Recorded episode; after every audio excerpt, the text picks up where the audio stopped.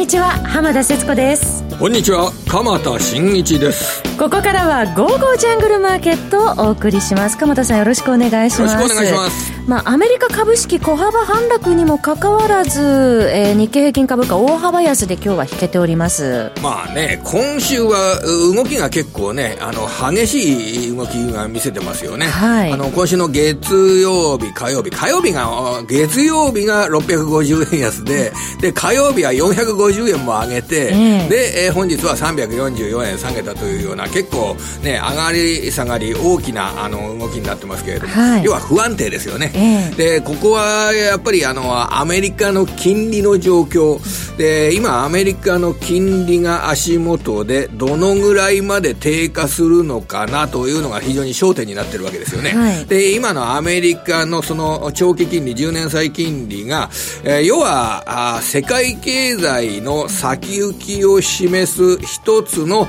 えー、象徴的なデータとして、えー、この長期金利が扱われている、はい、それが低下すると、えー、先行きの景気が悪いから長期金利が低下してるんだ。えー、先行きの景気が悪いということは企業収益が落ち込むというような警戒感が強いから、えー、金利が低下しているんだという読みのもとで、えー、株式が下落しているというような、はい、そんな構図になっているかと思います。はい、えー、今日はあゲストの方にですね、あの、ファンダメンタルズですとかに非常にお詳しい方をあのお迎えしておりますので、アメリカの金利低下の背景、そしてこれからどうなるんだというようなことをですね、えー、伺えるかと思ってます。私もそのあたりワクワクしてますんでね、皆さんはあの楽しみにしていただければと思います。はい、16時40分頃ご登場です。はい、えー、今時間外のアメリカ10年債の利回りですが、2.358%で推移しております。えー、そして国内ですけれども、長期金利、鎌田さん、マイナス0.1%。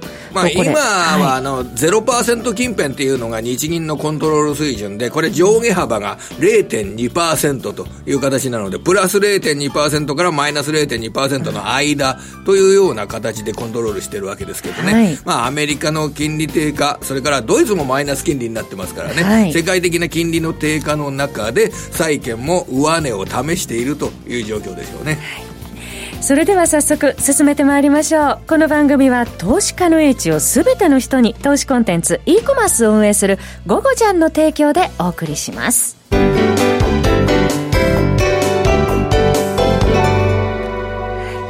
3月期末、もう残すところ3月もあと明日1日のみとなりましたけれども。そうですね。はい。で、株価の動きとしては、もうもちろんそのアメリカの金利がどうなるかっていうことが当面の焦点になっていくんですけれども、えー、あの、アメリカで起こっていることで、えー、ちょっと面白いなと思っていることは、昨日あたりは、うん、あ実は住宅関連株。はい。このあたり結構上がってるんですね。えー、住宅関連株。あの、レナーという名前の会社がですね、はい、あの、昨日株価の方で決算発表を受けて上がるというような場面がありまして、これがですね、レナーの株価がおよそ4%高、2ドルぐらい株価が上げて51ドルという、そういった株価の動向なんですが、まあ、52週高値が65ドルというような、65ドル弱という水準なんで、まあ、52週高値と比べるとまだまだ下の位置にあるんですが、決算発表を受けて上げたのがレナ。ー。それから他の住宅株なども、あの、総じて高くなっていて、パルトグループって会社が5%株価上昇というような状況になってます。はい、で、レナーの決算内容を見ると、うん、この第一四半期の決算発表だったんですけど、12月から2月までの第一四半期。はい、あの、新しい受注が個数ベースで、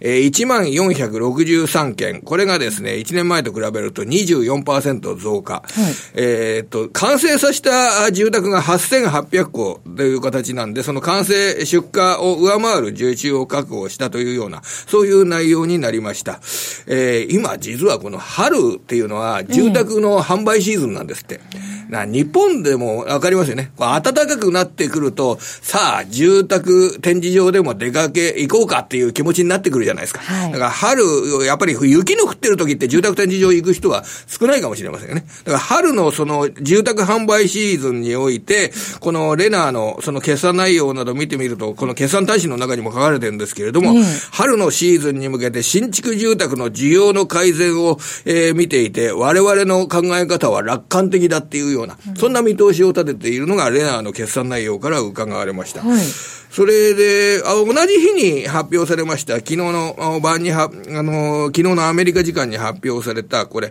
MBA っていう組織があるんですが、これはモーゲージバンカーズアソシエーション。この不動産を担保にしてお金を貸す、えー、銀行の集まりなんですけれども、うん、こちらがまあ週に1回、あの、モーゲージローンインデックス、住宅ローン申請指数と日本では訳されることがあるんですけれども、はい、その住宅ローンの申請の状況がどのぐらいになってるかっていうことを指数化したものを毎週アメリカ時間水曜日に、あの、先週末の1週間のインデックスとして発表してるんですが、はい、これが3月27日、昨晩の発表分で、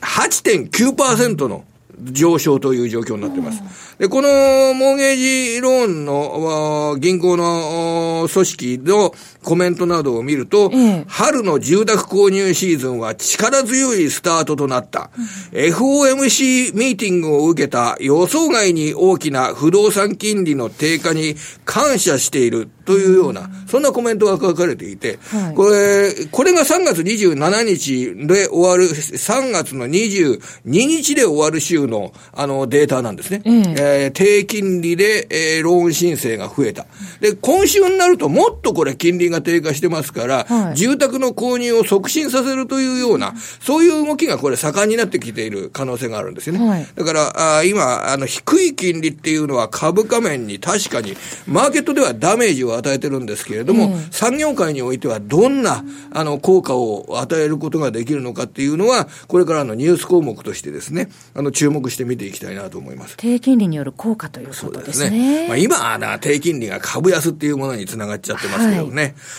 それから本日の午後ね、私はね、六本木に行ってきたんですよ。はい。何をしに六本木に行かれました、あのー、ディスコでフィーバー、これは嘘でして。バブルあの六本木で、あの、はい。モネという会社、MONET、モネット、T は発音しないんだ。モネっていう会社。はい、これは、あの、ソフトバンクとトヨタが提携して作った、うん、あの、自動運転ですとか、あ自動運転の街づくりですとかを行う会社。これが、あの、昨年の10月8日に、えー、発表された会社なんですけれども、はい、こちらの半年間の成果を、えー、発表するというような、その発表会に行ってきたんですが、はい、このトヨタとソフトバンクの作ったこの会社に、ホンダと日野が、あ資本業務提携して入っていくというような、そういう発表などもされて、はい、えー、そして、えー、サプライズゲストとして、これソフトバンクが主体の会見だったんですけれども、えー、説明会だったんですけれども、えー、サプライズゲストとして、トヨタ社長がやってきたっていうことで、はい、明日の新聞でもですね、結構大きく扱われるかもしれませんね。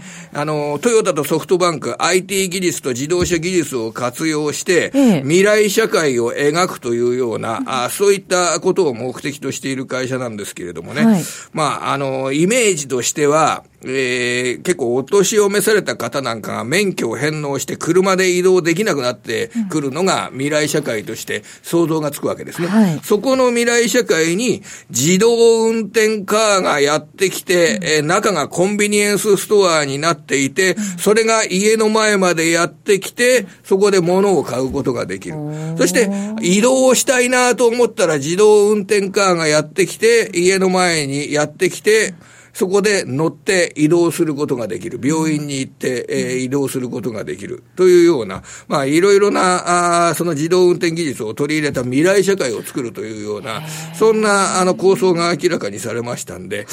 えー、これちょっと明ら、あの、明日あたりは、あのー、新聞でどのぐらい、えー、扱われてるか楽しみです。これが明らかになった、えー、こともあるんでしょうけど、ソフトバンクの株価っていうのが今日の一番高いところって、1万飛び600 125円。変わらずっていう値段があるんですよね。はい。変わらずって値段がある。全体が下げてるとソフトバンクグループも下げるもんなんですけれども、えー、まあ変わらずっていう値段があるところ、このあたり未来社会に対しての考え方が反映されてるんじゃないのかなと思いました。モネテクノロジーズ、鎌田さんのおっしゃるように、地方でのオンデマンド交通など移動の総合サービス開発をこれからどんどん加速していくと楽しみですね。僕、モネットだと思ってたら、はい、T は発音しないんですね。英語のできる人は T は発音しない。鎌田さん、堪能じゃないですか。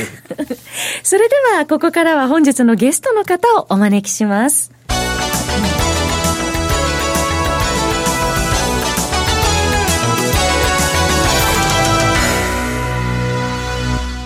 本日のゲストの方はこの方です。エモリキャピタルマネジメント代表、エモリ哲さんです。エモリさん、こんにちは。こんにちは。よろしくお願いします。お待ちしてました、エモリさん。よろしくお願いします。あの、アメリカの金利が下がって株価が下がるというような、そんな状況に足元だとなってるんですけれども、はい、ここの背景、そしてこれからどうなるのか、たっぷり今日は伺いたいと思います。江森さん、いかがでしょうか？もうだいぶやっぱりあれじゃないですかね、株式市場も疲れたんじゃないですか、そろそろね。うん、上がってくるのに疲れた。上がってくるのに疲れたんじゃないですかね。もう去年の12月下げて、1月、2月、3月と頑張ったけど、ああ、なんで上がったのかなっていうのはね、私もずっと申し上げてるんですけどね。うん。江森さん、その景気見通しの不透明さがこのところ如実に現れてきているという。うん、そうどう、どうですかね。とか、前からそんな変わってないじゃないですか。うんうん、なんか、そんな悪化しました？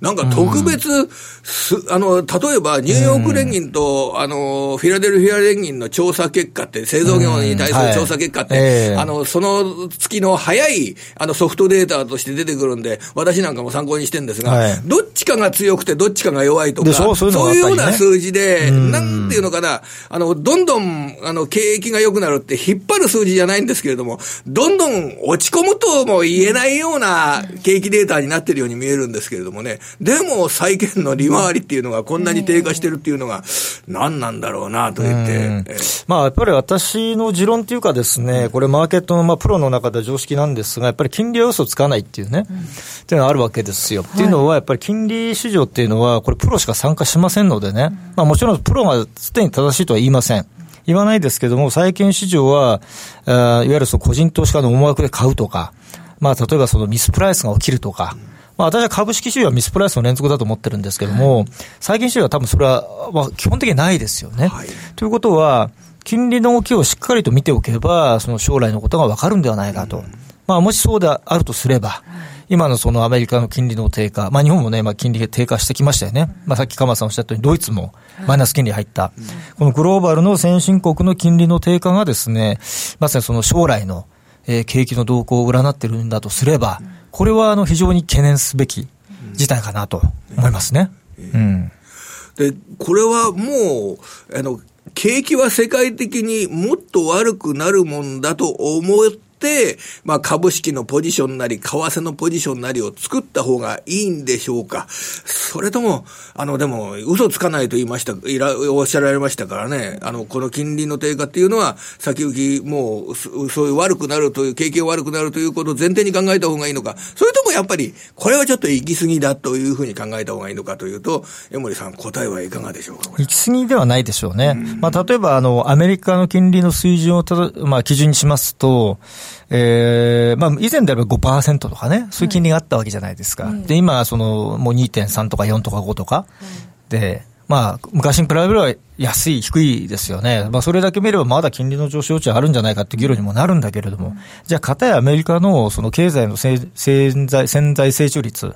見るとやっぱり低下してるわけじゃないですか。まあ多分今2.5とか、もうそんなもんだと思うんですよね。まあそうだとすると、金利が潜在成長率よりも高くなるっていうのは物理的にありえないわけですよ。そう考えると、まあ例えばその2.5なのか2.7なのか分かりませんけれども、じゃあ今その潜在成長率が以前に比べて落ちているのであれば、まあ金利が3%超えるとかね、いうことはないわけで。で、それがさらにその、金利のピークから今落ちてきてるということは、もう金利がピークつけちゃってるってことですよね。ということは、これはもう、景気が、まあ、ある程度、もう天井感が出てきてて、まあ、いずれ将来、その、調整に入っていくっていうことをですね、まあ、示唆してるんだと思うんですよね。まあ、結局それは、あのー、主要な投資家が、えー、株式の投資をやめて、えー、一部の資金を債券に回すとか、ないしはキャッシュポジションにするとか、いうことで発生する事象であるわけで、まあ、それが今、その起きてるってことをですね、冷静に考えれば、じゃあ今はその金利が低いから、株式投資に行くのか、はい、これは多分ないんですよね。その去年の3%超えの10年債の金利自体が、ちょっとトランプ減税ですとか、行き過ぎた期待感がもたらした異常事態であった。アメリカの国力を考えれば、アメリカの成長率を考えれば、その3%超え自体が特殊要因であった。特殊な場面であった。こういうふうに考えた方がいいんでしょうかね。そうでしょうね。まあ実際あの、私も多分以前お話したかと思うんですが、まあトランプ大統領がね、就任して以降、まあ一番経験がいい状態でなって、まあ本来やる必要のない減税とかですね、インフラ投資やるぞとかですね、まあいろんな話が出てきてて、まあこれ企業も個人も助かったわけですよ。ただそれは本来は景気が悪くなった時に取っておかなければいけない政策であるということも私何度も申し上げてて、これはもうかなり前倒しでね、いろんなものが出てきちゃってる。まあ2017年、18年の、まあ10月ぐらいまでの株高、これはもうそういう意味では、あの、なんだろう、まあ、ちょっとこう人為的にね、こう作られているような部分って結構あったんではないかなと思うんですよね。まあそれが、まあちょっとこう今、なんだろう、手駒がもうなくなってる状態ですよね。で、そういった中で、まあ米中貿易戦争の話が出てきて、ただこれも、まあ投資家はね、こううまくいくんだって期待感でね、ついこの間まで買いが入ってきたりしてて、まあ私もこれも完全ミスリードだと思ってますけれども、まあそういったものがこうだんだん剥落してくればですね、やっぱりこう現実を見るっていうんですかね、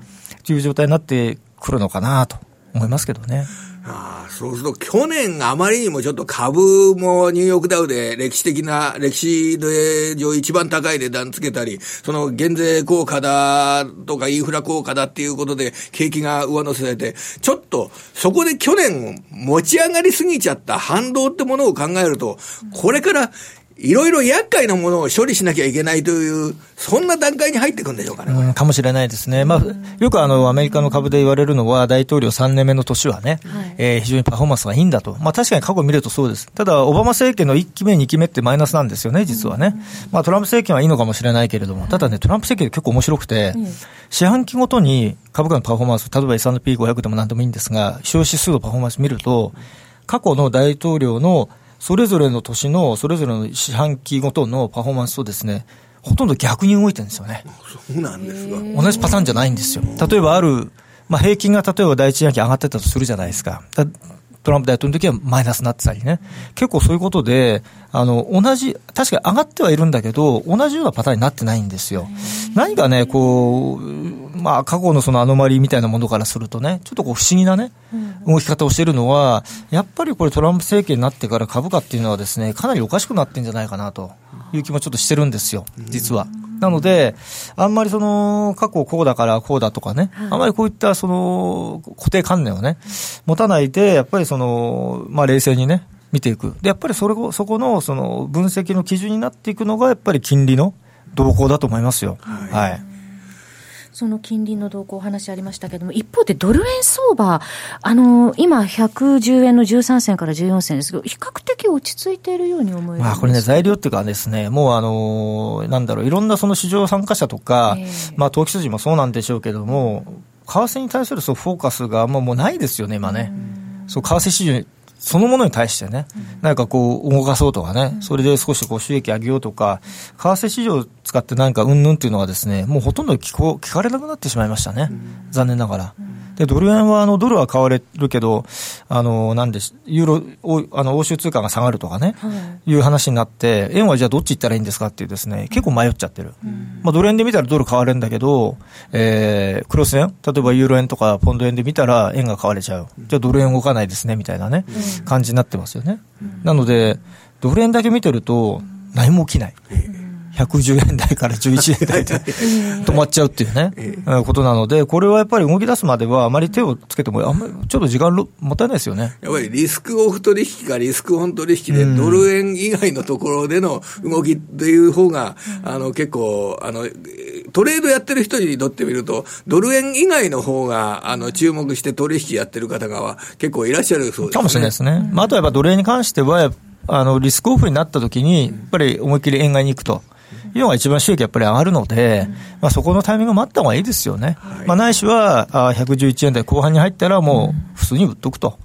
うん、これあの私の持論なんですが、日経平均とドル円は基本的に常にショート目線で見ておくと、戻ったら売っときゃいいという市場だと思ってるんですよ。なので、えー、まあ、下値売る必要もないと思うんですが、まあ、例えば111円台後半、112円ぐらいになったら、ドルについては売っとけば、まあ、どっかでは助かるなと。まあ、そこはスワップ金利は伏せればいいんですよ。もうスワップ金利で収益上げるっていうのは、本来の為替の取引ではないですから、はい。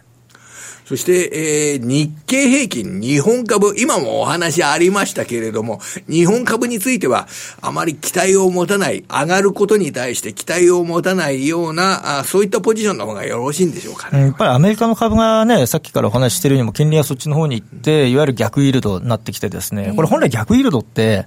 あの、景気がすごい良くてですね、短期金利も長期金利も上がって、その上がり方が短期債の方が高いから、短期債の利回りの方が上がり方が大きいので逆入れとなるというのは、これ本来美しい姿なんです。これで、えー、景気がピークアウトして株価が加熱して下がっていくというのが本来の姿。今回は、長期債の利回りも短期債の利回りも両方下がって、結果として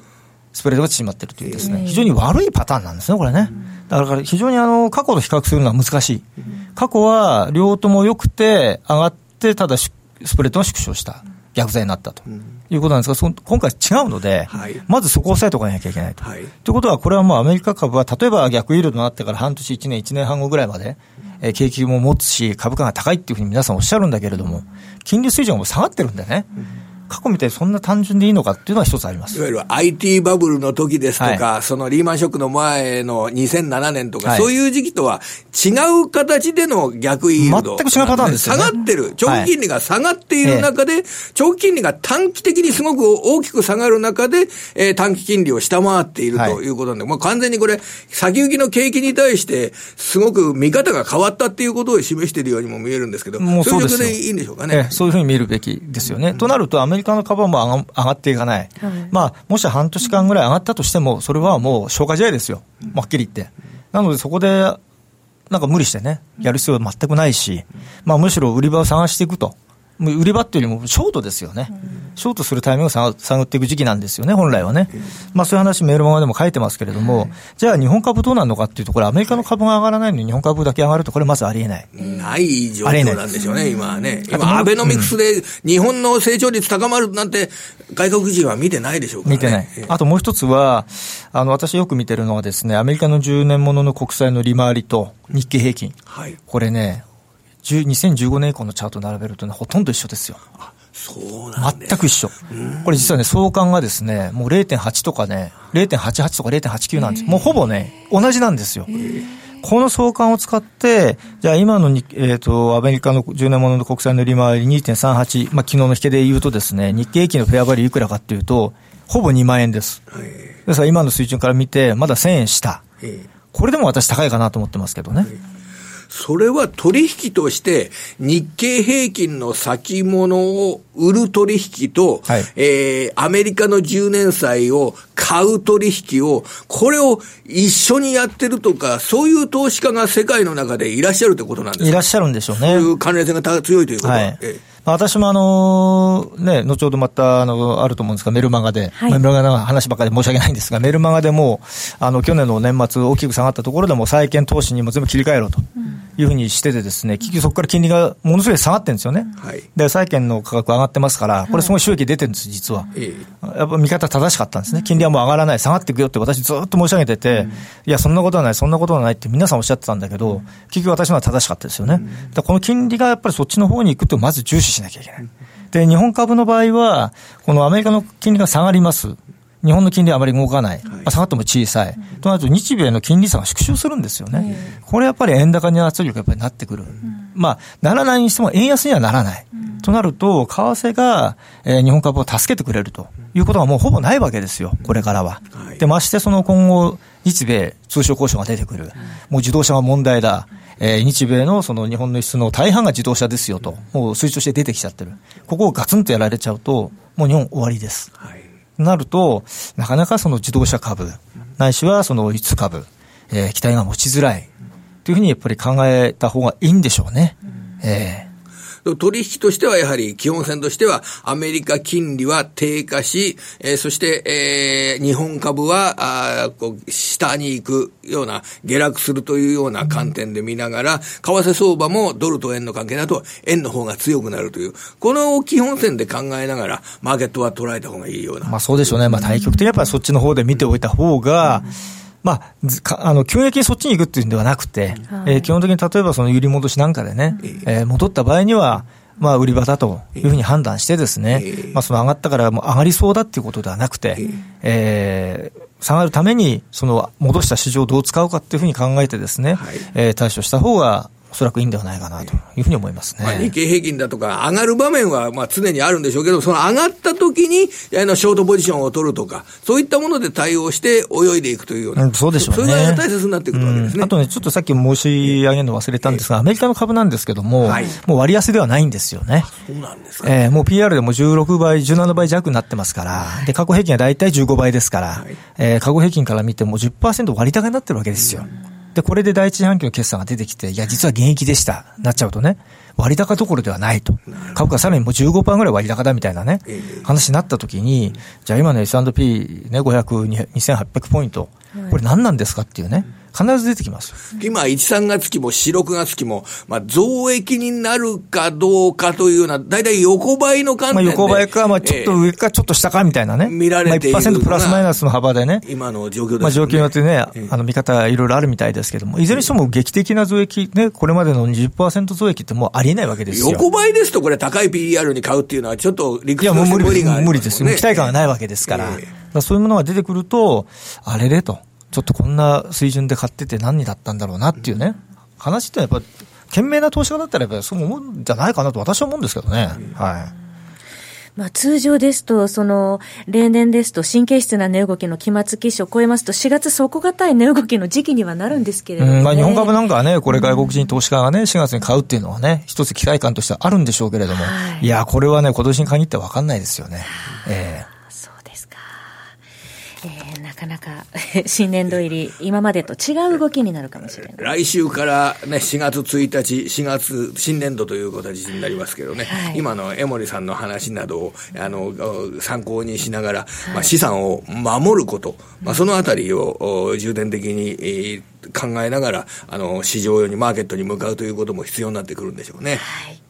えー、それではここで午後ちゃんからのお知らせです。江守さんのメルマガ、江守哲のリアルトレーディングストラテジー。えー、こちらはですね、理論と実践、投機と投資、また現物とデリバティブ知識を合わせ持ったコモディティ、FX、債券、そして株式などの分析をメールマガジンで日々配信されていらっしゃいます。えー、加えてですね、SNS を利用した読者の皆様からのご質問にも、江森さんが直接お答えする形となっています。配信価格は月額額税込み4500円です。えー、そして本日はですね、メルマガ読者限定でオリジナルレポートを江森さんが配信してくださるということなんですが、あの本日メルマガをお申し込みいただいた方には、翌日、江森さんから、そうですね、間に合うようにね、間に合うあの今日中に申し込んでいただければ、明日にでもちょっと出そうかなと思ってますんでね、はい、ちょっといやらしいですね。いやいやらしいんですけども、ちょっとロンドン行ってきたんでね。ね、直近でね、行ってこられて。3月10日にから行ってたんで、うん、まあその辺のレポートちょっとね、ロンドンですか、ええ、書きましたんで。もう毎日毎日、ロンドン関係のね、あの話などがニュースになってますけれども、ええー、ホットな話が伺えそうですね。そうですね。生の声もね、森さんに届けていただけると思います。もうブレグジットのね、